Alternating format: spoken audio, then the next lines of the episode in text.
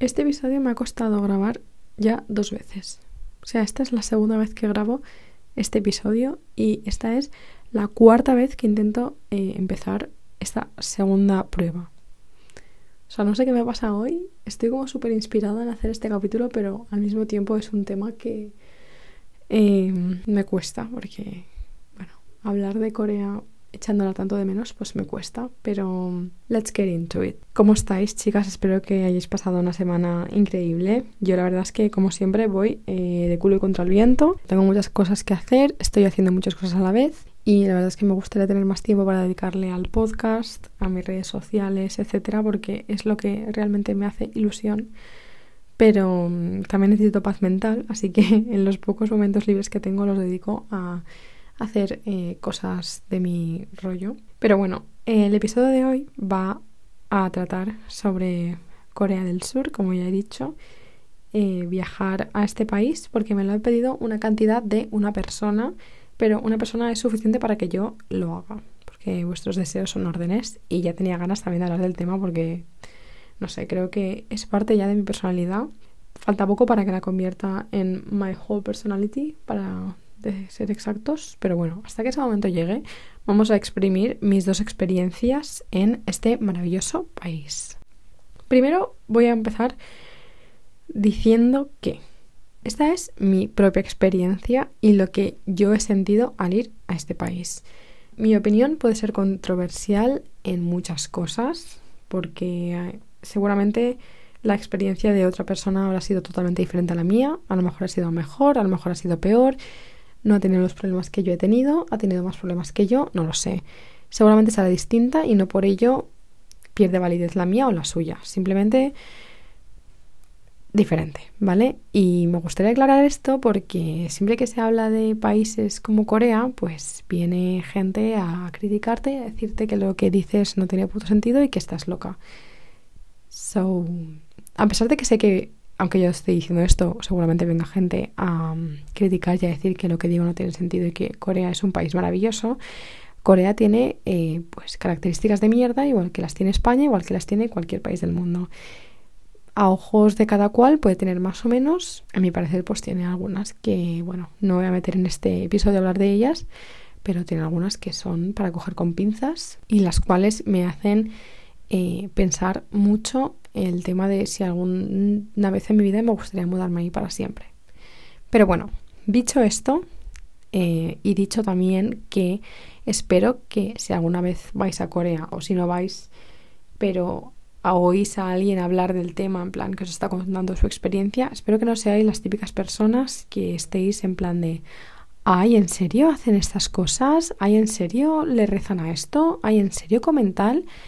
Y en plan, como en este tonito de burla de que son gente inferior porque tienen unas costumbres y una cultura diferente a la tuya, espero que si lo escucháis les chapéis la boca porque eh, a podrido y odio ese tipo de personas, ya no en tema de viajar a Corea, sino en tema de viajar a cualquier parte del mundo. No te puedes creer superior solamente porque tu país tenga una cultura y unas tradiciones diferentes a las de otro sitio.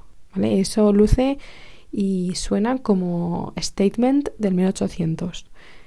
Hay que evolucionar, ¿vale? Existe la diversidad. Así que vayamos a salir ya de esta cloaca ¿eh? y de este agujero negro y vamos a tocar un poco de césped.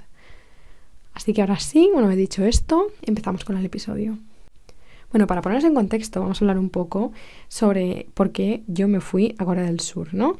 Porque ahora parece que sí, que es un país pues más conocido y tal, y más famosillo por todo el tema del K-pop, como ya sabéis, que bueno, para quien no sepa, que es raro, pero bueno, el K-pop es música coreana, bueno, pop coreano, perdón, Em, aunque últimamente se está metiendo en ese saco muchos géneros musicales, los cuales no pertenecen al K-pop, y ya cualquier cosa que se haga en idioma coreano se considera K-pop. Pero bueno, eso es otro tema aparte. Pero sí, a pesar de que ahora es muy conocido, cuando yo lo conocí, es decir, 2019, por lo menos entre mi círculo no, se conocía tanto y no salía tanto en la tele y no salía tanto en las redes sociales y tal. Entonces eh, yo me enteré de esto gracias a mi mejor amiga de la universidad y a mi hermana, que por aquel entonces pues eran las dos fans y me hablaban de, de, este tipo de música constantemente, a pesar de que a mí me sudan a tres cojones y yo pasara de ellas. Ahora me siento fatal por esto, perdón chicas, os amo. Pero bueno, en aquel entonces a mí me daba bastante igual. Hasta que un día mi hermana se estaba duchando y yo entré al baño y escuché una canción y dije, ¿qué es esto que está sonando? Necesito saber inmediatamente quién canta esto. Y me metí de lleno. Yo, o sea, para mí el concepto de este tipo de música tan diferente y ya no solo en la música, sino en otro idioma, que hicieran tanto, que montaran tanto espectáculo con los vídeos musicales, con las puestas en escena y tal, es a mí una cosa que me parecía mind blowing. Algo que yo no estaba acostumbrada a ver y para mí era pues, como súper súper diferente y súper guay, entonces me atrajo muchísimo la atención. Esto fue, no sé si lo he dicho, en octubre de 2019 y yo estuve así como muy metidita, sobre todo cuando vino la pandemia cuando vino la pandemia yo me acuerdo que yo me tenía que aferrar a algo que me mantuviera los pies en la tierra y que no hiciera que yo estuviera pensando en que nos íbamos a morir 24/7. Así que el K-pop me ayudó muchísimo, pues es que literalmente hay tanto contenido y hay tantas cosas por ver que es que es imposible que, que, que te aburras, ¿sabes? Sobre todo si acabas de empezar, es que hay muchísimas cosas por ver y muchísimo de lo que ponerte al día. Por lo tanto, yo es que estaba, estaba de lleno en ello. Y ya con la tontería esto, pues digamos que llegó a abril o así 2021 y digo, bueno, pues ¿y si aprendo el idioma?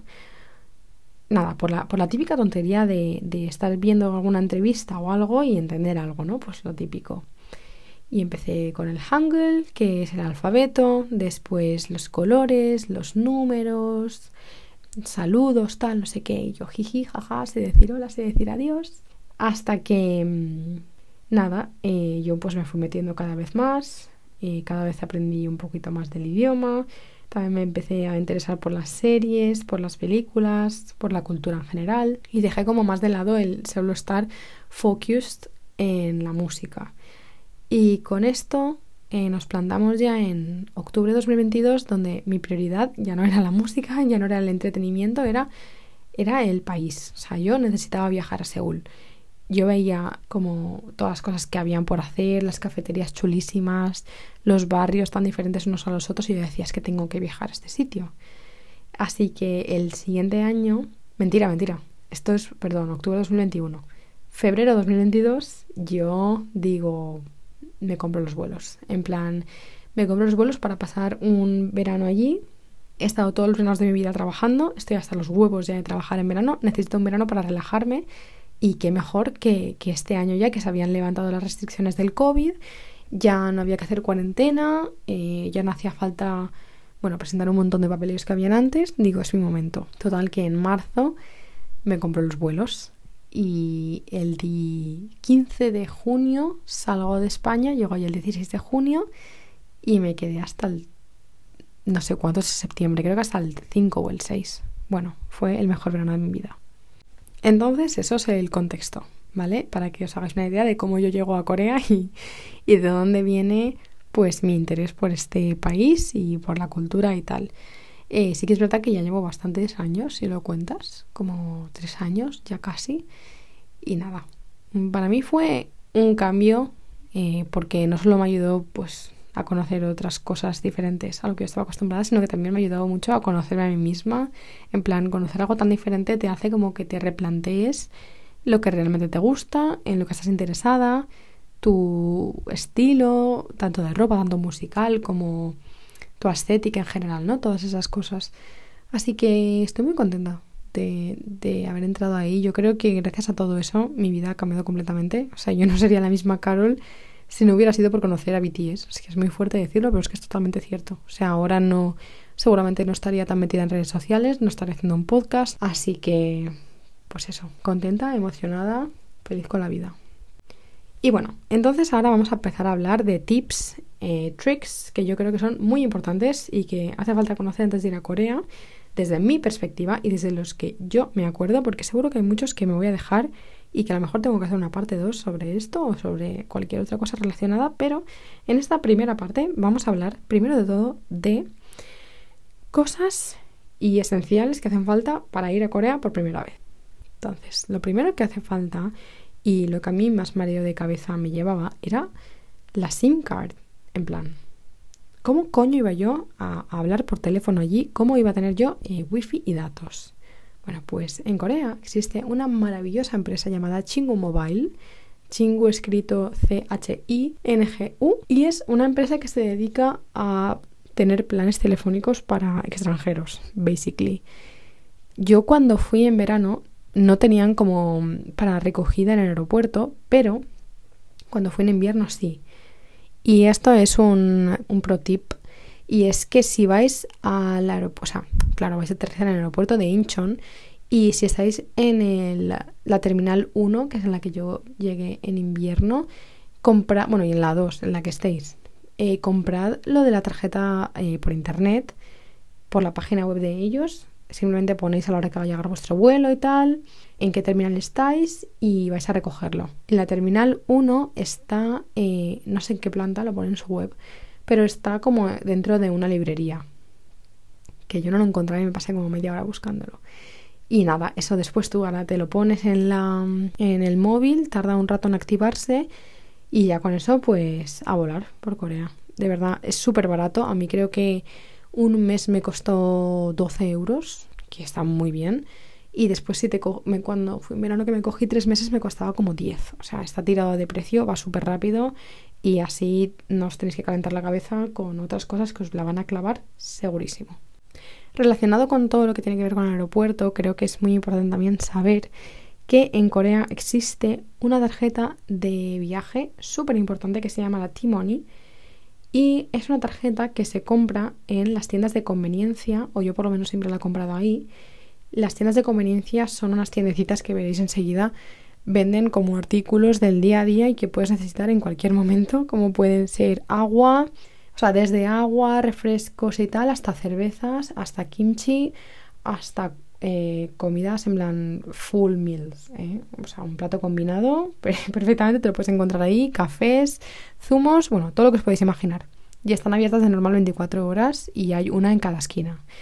Yo cuando llegué al aeropuerto, cuando salí ya de seguridad y todo eso, eh, vi una y nada, entré, le pedí la Timoni, la pagué, que no, no sé cuánto me costó, sinceramente.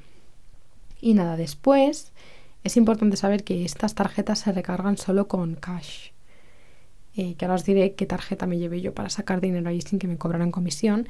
Pero bueno, tener un poco de dinero. Yo, por ejemplo, la primera vez metí creo que 15.000 wons, que son como 12 euros y algo, creo o 13, no sé.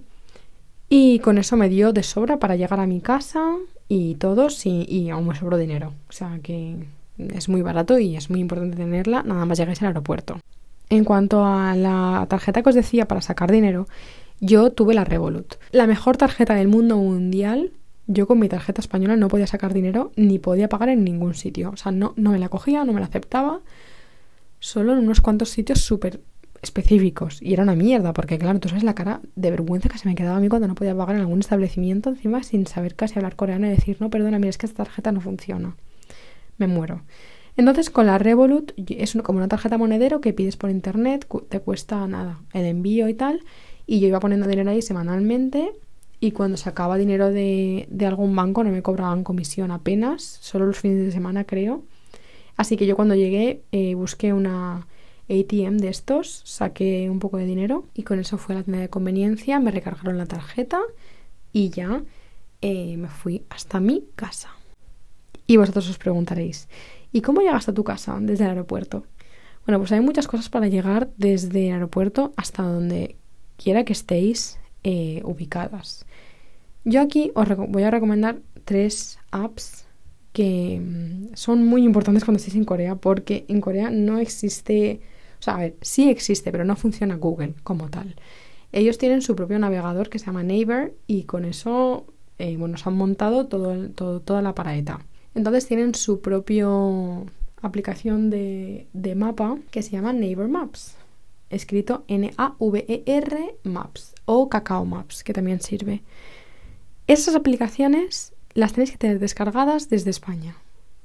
Porque o sea, nada más estéis en España y os empiecen a salir TikToks, que si de cafeterías, que si de restaurantes, que si no sé qué, os alegraréis de haberla tenido descargada. Porque aunque en España funciona un poco regular, porque si lo pones, por ejemplo, en inglés a veces no lo coge, o si lo pones así como con huecos no lo coge tampoco, Si tenéis el nombre en coreano de lo que estáis buscando, lo vais guardando en carpetas. Yo, por ejemplo, tengo una carpeta de museos, de parques, de restaurantes, de no sé qué. Y así ya lo tenéis todo ubicado para cuando vengáis. ¿Sabéis? Ya tenéis algo que hacer para el primer día. Y aparte de esto, también os recomiendo Papago, que es el mejor traductor que hay de coreano español, súper fácil de utilizar y es el que te permite traducir frases enteras. Entonces, de verdad, descargaroslo y así cuando lleguéis aquí, si por ejemplo el chico de la eh, tienda de conveniencia no tiene ni idea de inglés, que puede pasar, pues os lo escribís ahí, se lo enseñáis y para adelante. Y la última aplicación es Kakao. Eh, seguramente esta aplicación os haga falta para hablar con vuestro host del Airbnb porque allí no utilizan WhatsApp, utilizan Kakao. Es porque ellos también tienen allí lo de, bueno, es, que es una empresa que también tiene bastantes cosas, en plan los taxis y eso tienen taxis de Kakao y no sé qué coño más, pero bueno, también un imperio. Entonces os descargáis Kakao, os creará un ID y con eso pues os lo dais a la gente y así para hacer amiguitos o para hablar con vuestro host o con quien sea, ya tenéis la aplicación correcta, ¿vale? Porque no todo el mundo va a tener WhatsApp, aviso. Y volviendo al tema, eh, entonces, con esas tres aplicaciones llegar a vuestra casa va a ser súper fácil, porque la chica, el chico o quien sea de que esté en vuestro Airbnb os envía la dirección, vosotras la ponéis en Neighbor Map una vez llegados al aeropuerto y esa aplicación os va a decir bueno, es que hasta los pasos que tenéis que dar. Es la mejor aplicación del mundo para utilizar con el metro o con el autobús, porque es muy específica. Es que os lo dice absolutamente todo. Yo personalmente cuando llegué al aeropuerto ya os dije que yo no tenía internet porque no se podía recoger en el aeropuerto una tarjeta SIM.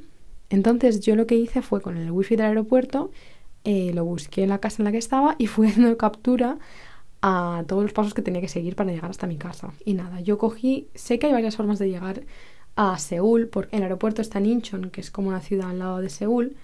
Una de las formas que hay para llegar es en autobús, que a mí me daba al principio un poco de miedo porque no lo manejaba mucho. Ahora que ya he ido dos veces, pues sí que no tendría miedo en cogerlo, pero bueno, si es la primera vez, yo creo que da un poco de palo, porque no sabes exactamente cuál coger y tal, entonces, mm, no sé.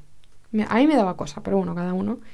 Después también está el metro, que hay como un metro que va más rápido y es un pelín más caro, y después otro metro. Yo cogí el normal que me llevó, si no me engaño, hasta la estación de Seúl y ahí hice cambio a otra línea para llegar a mi casa. Y es que llegué, o sea, justo, ¿eh? O sea, os lo digo, no me perdí en ningún momento. Encima, he cogí hora punta y me acuerdo que había una mujer en el metro súper amable que me cogió la maleta y dijo, yo te la guardo tal, no sé qué. Y yo, ay, muchísimas gracias. Porque yo iba, claro, iba con dos maletas, la mochila, sudadísima, un cuadro. Pero vamos, que hay gente amable en todos lados. Eso, que con esta aplicación vais a llegar sin ningún problema, no tenéis que tener miedo al metro de Seúl, es súper seguro, súper rápido. Mm, a veces sí que va muy a tope, pero bueno, eso es normal, sobre todo en horas puntas, es decir, a las 6 de la tarde y por la mañana.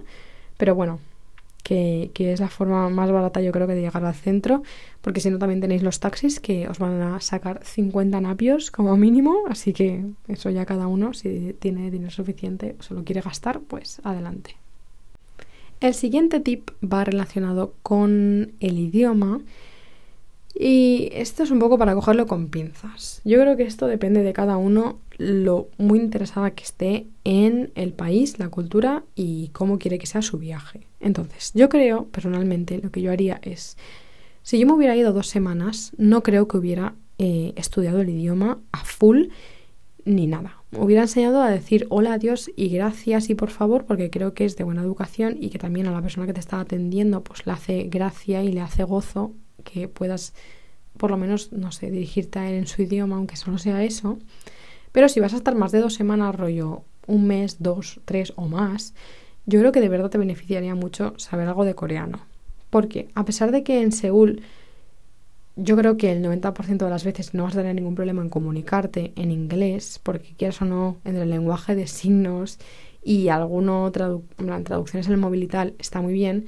Para otras cosas de irte a sitios así más apartados de la zona turística y tal, es complicado a veces ya no comunicarte, sino incluso pedir, por ejemplo, en un bar. Porque muchas veces la carta está solo en coreano, ¿sabes? Y el simple hecho de saber el alfabeto y poder leerlo, pues ya te da mucha ventaja a la hora de estar ahí haciendo foto, metiéndola en la, o sea, en la app de la traducción, eh, tener que irte porque no entiendes nada, ¿sabes? Y como que a veces puedes llegar a perder oportunidades chulas por no saber incluso leer. Entonces yo creo que por lo menos saber el alfabeto es importante y ya os digo que no es, no es nada, nada, nada, nada difícil comparado con otras lenguas eh, asiáticas. El coreano, el, alfabeto por lo menos es muy fácil de entender y de recordar. Así que yo os invito a que os lo aprendáis y vuestra experiencia seguro que mejora muchísimo. No hace falta que, sepáis hablar ni que seáis eh, fluent. Yo no lo soy y he estado estudiando demasiado tiempo y no, yo no creo ni que llegue a la 1. Pero sí que es verdad que el saber decir quiero esto, quiero lo otro, por favor me puedes quitar esto del plato, gracias, por favor, disculpa, yo qué sé, cómo puedo llegar aquí, cosas así de simples me han ayudado a que mi viaje fuera más confortable, la verdad. Relacionado con la comida, tengo que decir una cosa que a mí me duele mucho admitir y que yo de verdad me llevé una hostia con toda la mano abierta.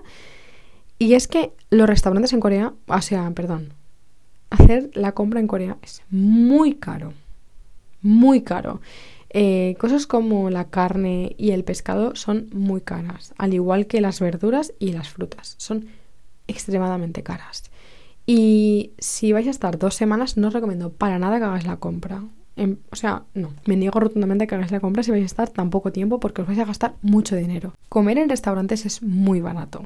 Sobre todo en unos sitios que se llaman Kimbap Chongkuk, que bueno, si hago un post en Instagram sobre esto, os lo escribo todo. Pero son sitios de gente mayor que cocina espectacularmente, que tienen todos los platos de la gastronomía coreana que te puedas imaginar. Y es que ahí podéis comer todas las noches, eh, vais a tener siempre una opción nueva que probar y de verdad que me vais a agradecer el no haber gastaros, o sea, el no gastaros en dos pimientos 5 euros, porque lo he visto, ¿eh? ¿eh? desde pechugas de pollo por 20 euros, es que es, que es una barbaridad. Si estáis más tiempo, yo sé que, mira, al final una, como, una persona como yo que tiene stomach issues se tiene que gastar el dinero y hacerse una comidita rápida de verduras y pollo y arroz blanco, ¿vale? Pero que vais a estar poco tiempo, es que va a ser un, gasto de dinero tan grande. Y también os digo que llevar una dieta mediterránea mm, en sitios como Corea es muy complicado porque, quieras o no, tienen un estilo de comida muy diferente al nuestro, ¿vale? No es como estar viajando por Europa que vas a poder encontrar una lata de lentejas. Yo en Corea no he visto una puta lata de lentejas. Y seguro que si la veo va a costar 300.000 euros. Así que tenéis que daros cuenta de que, o sea, y tenéis que concienciaros de que estáis en un, sitio totalmente diferente a Europa y ese tipo de cosas no van a estar. Entonces no os empeñéis en cenaros una ensaladita todas las noches y cosas así, sino que a mí me costó esto muchísimo de, de inculcarme y a día de hoy yo creo que si me fuera a vivir allí sería una cosa que lo llevaría fatal. Pero mm, es eso, llevar una, cocina internacional es bastante complicado por tema personalmente de dinero, porque yo no me puedo gastar esa barbaridad de dinero en una compra semanal. Pero bueno, esto ya es eh, nada, chisme. As I said al principio, moverse en transporte público es muy sencillo en Seúl. Y ya no es que sea sencillo, es que es muy barato. Un viaje a lo mejor de una hora te puede costar un euro veinte fácil, fácil.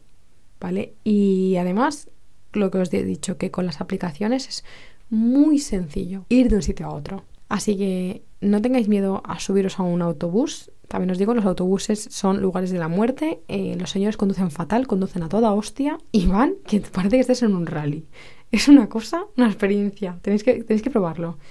Eh, además, también tenéis la, buena, eh, el buen lado de las cosas y es que podéis romantizar vuestra vida a niveles estratosféricos. A mí me encantaba meterme en un, en un bus por la tarde y ver el atardecer y vas paseándote mm, por toda la ciudad porque así encima ves como zonas que no habías visto y dices, hostia, pues mañana quiero venir aquí. Pues mira, esto estaría guay que fuéramos tal. Es que los autobuses están infravalorados. La gente debería empezar a darle el valor que se merecen.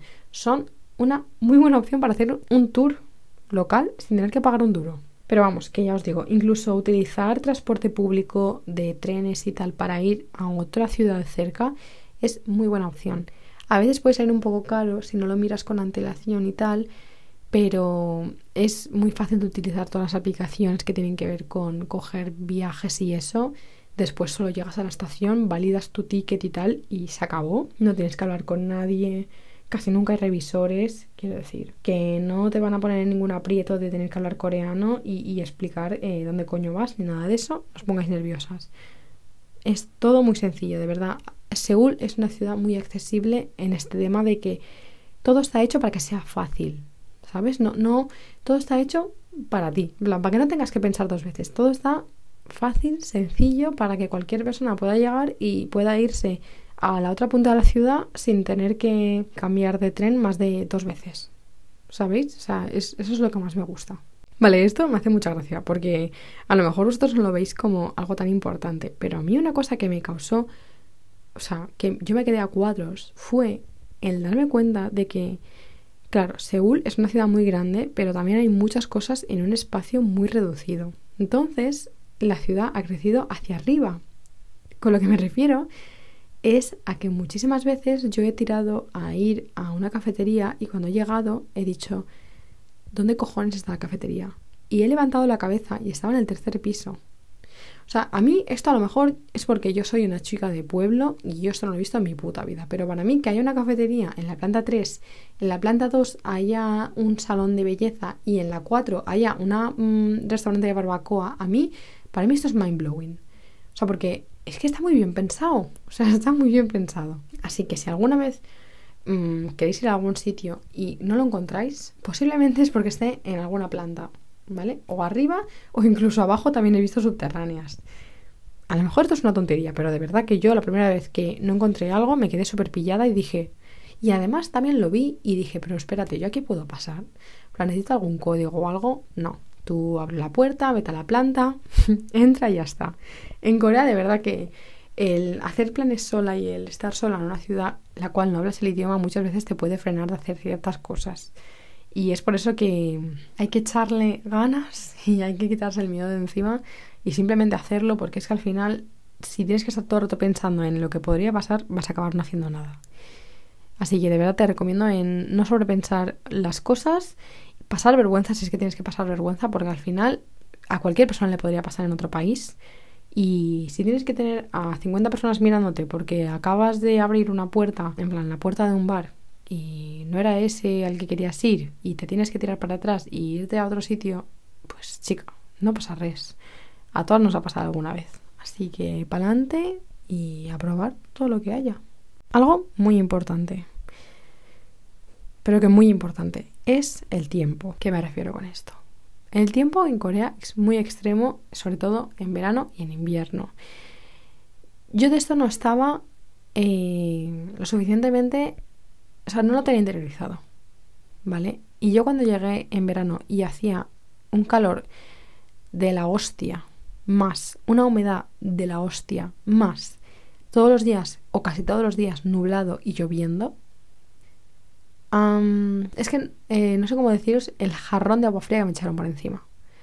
Y encima no es que llueve que, sean cuatro chispitas, ¿eh? No, no, no. Es eh, llover eh, del palo de que yo me tenía que poner chanclas para ir por la calle porque se me mojaban los pies en plan enteros. Se me calaban los pies. O sea, la gente va con chanclas por la calle porque prefieren que, o sea, tener todos los pies mojados porque si llevas cualquier zapatilla es que se te va a mojar entera. O sea, es que encima como Seúl está llena de colinas y de ir para arriba y para abajo, pues se forman unos riachuelos que es que, vamos, ni el Ebro. O sea, es una cosa mm, brutal. Así que preparaos, coged chanclas de verdad, o sea, no, no os coña. Las de la ducha, las de la playa, me da igual. Si vais en verano, cuando llueva, me lo vais a agradecer. Y pensaréis, ¿qué razón tenía Carol? También es una cosa para que reflexionéis, en plan, en invierno va a hacer muchísimo frío, yo he estado a menos 23 grados y en verano va a hacer mucho calor y va a llover mucho.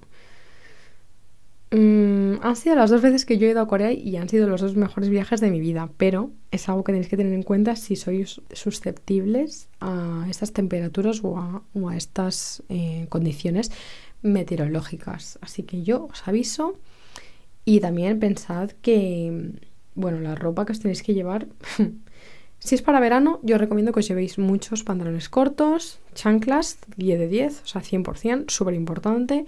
Y después muchísimas camisetas de tirantes y de manga corta. Y si podéis también alguna chaquetita fina, alguna chaqueta vaquera, algún pañuelo. ¿Por qué?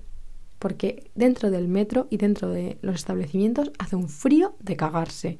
ponen el aire acondicionado a unas temperaturas que parece hibernalia. Take this into account, de verdad. Os va, os va a hacer falta ese pañuelito para no coger un resfriado del 15. Y después en invierno va a hacer mucho frío y en los sitios va a hacer mucho calor. Así que también llevaros camisas de manga corta para poneros debajo, térmicas, en plan, para ir haciendo layers y después ir quitándolas porque cuando entréis en un sitio y se os caiga la gota gorda, agradeceréis llevar algo bajo de ese jersey. Siguiente tip. Yo diría que no tuve, bueno, esto ya lo he dicho un poco antes, pero me lo vuelvo a repetir porque creo que es importante, y es que no tengáis vergüenza de grabaros, hacer cosas solas, em, o, cualquier cosa que, que, tenga que ver con ir vosotras solas a vuestro rollo. Porque todo el mundo va a su puta bola en Corea, ¿vale? Todo el mundo hace lo que le sale de los huevos y no me refiero a que la gente va por ahí gritando, sino que cada uno va a su puto rollo. O sea, a pesar de que cada uno va a su bola, evidentemente te van a mirar porque eres extranjera, eso no te lo va a quitar nadie, pero vas a ver a muchísima gente haciéndose fotos por la calle sin ninguna vergüenza, a gente en pijama yendo a hacer la compra, a gente con un rulo en la cabeza o maquillándose en el metro. Os quiero decir, no tienen vergüenza de ese tipo de cosas. Así que no tengas tampoco vergüenza de grabarte el outfit of the day en mitad de la calle, porque no se te van a quedar mirando porque qué coño está haciendo esta tía, se te va a quedar mirando porque eres extranjera, ¿vale? Que eso es una cosa que también creo que tenemos que empezar a aceptar. No creo que cambie en, el, en, un periodo corto de tiempo. O sea, la sociedad coreana ahora es cuando se está, yo creo desde mi punto de vista, acostumbrando, entre comillas, a tener turistas y a tener eh, tanta fama y, y tanto reconocimiento. Entonces, para ellos, el que ahora haya tantas extranjeras y extranjeros visitando el país, pues debe de ser un choque también muy fuerte. Yo eso lo puedo entender. Entonces, ¿se te van a quedar mirando? Sí. Seguramente vayan a hablar de ti por las pintas que lleves y por la ropa que lleves, de forma buena o mala, no, estoy diciendo que vas a ser mala, sino que se te van a quedar mirando y hablando. Sí. Pero it is what it is. Es, es que para ellos es algo también, pues eso, que es algo de lo que hablar y es algo, pues, de entretenimiento cultural, I guess. Así que nada, para que no os llevéis una de esta de, porque todo el mundo me mira, iré feísima. No, es porque es la novedad y es, pues, de lo que van a hablar. También os digo que esto depende de zonas. O sea, a mí, por ejemplo, me pasaba mucho en Gangnam, que es la zona así más pija, todo el mundo se me quedaba mirando. Y después en Honde, que es la zona así más de jóvenes y tal, casi nadie me prestaba atención. También te miran mucho, sobre todo la gente mayor. O sea, gente de mi edad casi nunca se me quedaban así mirando, pero gente mayor, bueno, era una cosa horrible de yo hacer también, en plan, quedarme mirando a ver quién coño quita la vista antes. Hay muchos, eh, muchas exhibiciones y muchos museos en todos lados. O sea, hay un montón de cultura para hacer y con esto me refiero a que nunca os vais a quedar sin un plan. Seúl está llenísimo de planes. Ya vayáis seis meses que dos semanas. Os va a faltar tiempo siempre porque es una ciudad enorme que está llena de cosas para hacer. Hay un montón de palacios, hay un montón de templos, hay un montón de, simplemente eh, zonas para pasear y ver y trastear. Y ya os digo, por TikTok, por internet, podéis buscar y hay un montón de exhibiciones de artistas increíbles y no sé, como la mayoría son también gratis o a lo mejor pagas solo la entrada que a lo mejor son 5 euros o a lo mejor solo tienes que pagar un café. Es que hay tantas cosas por hacer y encima hay un, también un montón de pop-ups que son como tiendas temporales y siempre están, sobre todo en zonas así, en barrios más eh, modernos. Eh, es simplemente estar por ahí y enterarte o tener amigos que te lo digan o tener amigos coreanos que te avisen, porque es que ya, os digo, o sea, si tienes amigos que se enteren de esas cosas, puedes hacer planes tan chulos. Lo que pasa es que, claro, como no hablamos el idioma, pues enterarse es un poco más complicado, pero no os preocupéis de decir, ay, me, me, me sobrará tiempo, nunca os va a sobrar tiempo en Seúl. No va a haber tiempo suficiente para ver toda la ciudad y todas las cosas que hay que hacer. Vale, este tip, creo que van dos tips juntos. Eh, uno es eh, el tema de hacer amigos. Yo no puedo hablar mucho de este tema porque aunque fui sola, es verdad que yo me quedé en un voluntariado, que esto no lo he explicado, pero yo me fui a Corea la primera vez con Worldpackers, que es una página web que te ayuda a buscar voluntariados en todo el mundo y tú lo puedes filtrar por el tiempo que vas a estar, dónde quieres ir, qué actividad quieres hacer. Yo lo cogí para estar en una cafetería de intercambio de idiomas en la que yo tenía que hablar con gente coreana durante cinco horas al día o cuatro en inglés y me daban dos, em, dos días libres a la semana y a cambio también me daban alojamiento y algo de comida básica. Y yo tenía que pagar solo como un menos de un euro al día. Entonces, eh, esta para mí personalmente es la mejor forma de hacer amigos. Em, porque creo que es súper sencilla. Porque al final toda la gente que está ahí de voluntaria, no digo de coreanos con los que vas a hablar, sino de gente voluntaria, está como tú, son nuevos, eh, han venido ahí seguramente solos y convivir con ellos en una casa puede ser una experiencia muy guay. Yo personalmente la que tuve fue increíble porque la gente con la que me tocó fue maravillosa. No me podrían haber tocado mejores compañeros y no hay día que eche de menos vivir en esa casa, os lo prometo, ¿eh? aunque era enana y vivíamos 10 personas, me encantaba estar ahí. Me lo pasaba genial, estábamos siempre haciendo cosas diferentes. Encima hicimos muy buenas migas con eh, gente coreana de la academia y íbamos todos juntos a cenar o a pasear o a hacer planes. Sí, fue el mejor verano de mi vida. O sea, me podría poner a llorar en cualquier momento.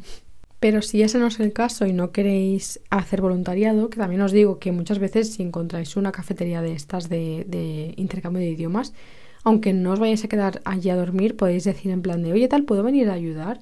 Y eso también es una buena forma de hacer amigos, porque muchas veces necesitan a gente que les ayude, pero no tienen a lo mejor sitio en el, en el apartamento. Y si queréis dormir vosotros a vuestra bola y tener vuestro propio espacio, pues también es una buena opción.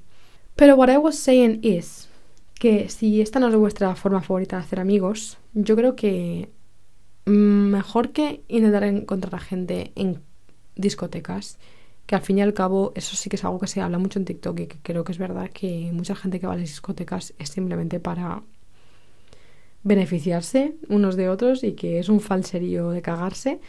Creo que está muy bien hacer amigos por grupos de Facebook, por grupos de cacao, por grupos de Instagram, por TikTok. Simplemente ir hablando y preguntando quién va según en estas fechas, tal. Es la única forma que se me ocurre porque ya os digo, eh, yo nunca salí de fiesta, salí de fiesta dos veces en verano y una vez en mi novio con en invierno y ambas me las pasé muy bien, pero es que no es algo que a mí me llame mucho la atención y no es algo que yo estuviera interesada en hacer. Así que no os puedo decir qué tal el tema de hacer amigos de fiesta. También os digo que por Honde eh, hay mucha gente extranjera, muchísima gente extranjera y yo no creo que hacer amigos sea muy complicado, la verdad. Pero bueno, yo os doy mi experiencia y mis recomendaciones de lo que yo haría si fuera a ir por primera vez otra vez. Y el último tip Em, que se me ocurre y que creo que también es importante es llevar un control de los gastos. Creo que en Corea hay muchos pequeños gastos que al final no te das cuenta y te van quitando un montón de pasta de la cartera. So, yo creo que es importante como eh, priorizar en qué te quieres gastar dinero. Yo, por ejemplo, no me gastaba dinero en salir de fiesta, ir a restaurantes carísimos, porque no es algo que me interesaba. Yo prefería comerme mi kimbap de 3 euros de mi mm, señora de confianza debajo de casa y después gastarme 8 euros en una cafetería, pero porque es lo que a mí me hacía feliz. O no gastarme dinero comprando ropa y gastarme dinero en una librería chulísima que había visto por Instagram. Es simplemente prioridades que tú tengas. Pero creo que hay que saber racionalizar el dinero, sobre todo cuando estás en estos países, porque todo, o sea, sobre todo en Corea, porque todo es tan capitalista, o sea, es un, es un país muy capitalista. Hay muchas cosas por comprar, hay muchas cosas que comprar, todo es appealing, ¿vale? Todo, te da ganas de comprarlo absolutamente todo. Muchísima skincare, muchísima papelería, muchísimos muñequitos, muchísimas... Es que hay tantas cosas, chicas, no, no, no sabéis los niveles a los que han llegado. Entonces, eh, cuando te das cuenta es como ansia, os lo prometo. Es que yo había veces que iba a una tienda y decías que me lo compraría todo, porque es que todo te da ganas de ser comprado. Todo es tan cute, tan aesthetic, que no puedes no tener ganas de comprarlo, ¿vale? Ese, ese es como el mindset. Entonces, llevar como un control y decir, vale, pues mira, esta semana voy a gastarme X dinero. Y lo voy a repartir como así, así, así.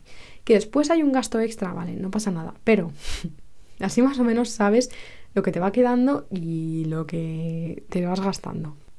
Esto a lo mejor es un tip súper virgo y a lo mejor otra persona dice esto no tiene ni puto sentido, no creo que sea necesario. Bueno, para mí fue necesario y para mí me ayudó un montón a saber pues por ejemplo, que se llegaba a fin de mes y había una cosa que me había encantado, pues tío, voy a esa tienda y me lo compro. Pero es que ya os digo, va a haber una tienda en cada esquina con cosas que queráis comprar.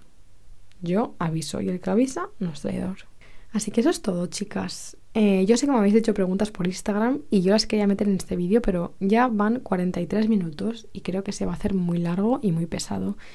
Así que voy a partir este episodio en dos y en el siguiente episodio voy a responder a vuestras preguntas, así podemos hacer más como un chit chat y hablar de cotilleos y cosas. Y así doy más tiempo a ver si hay más gente que tiene más preguntas o lo que sea.